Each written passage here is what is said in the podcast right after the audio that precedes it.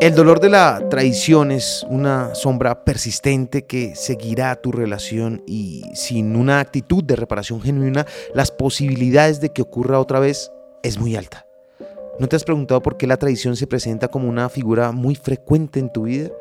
Cada vez que eliges ignorar las señales o perdonas una traición, estás arriesgando más que tu corazón. Estás apostando a una ruleta emocional donde las probabilidades de que la deslealtad caiga nuevamente son más altas de lo que te gustaría admitir. Comprender que el engaño no es solo un incidente aislado, sino una advertencia seria es esencial. Ignorar ese llamado a la reflexión es caer en la más infantil inocencia y puedes enfrentar otra tormenta de traición que amenace con hundirte emocionalmente.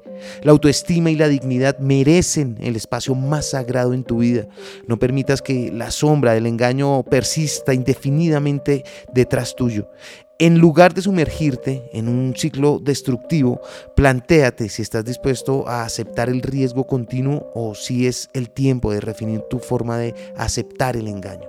Recuerda aquella frase, si le das otra oportunidad a una persona que te engañó una vez, es como entregarle otra bala porque la primera no te mató. Lo aprendí en la vida, está en los libros. Soy Lewis Acuña y tengo más mensajes para ti. Te espero en arroba libro al aire en Instagram.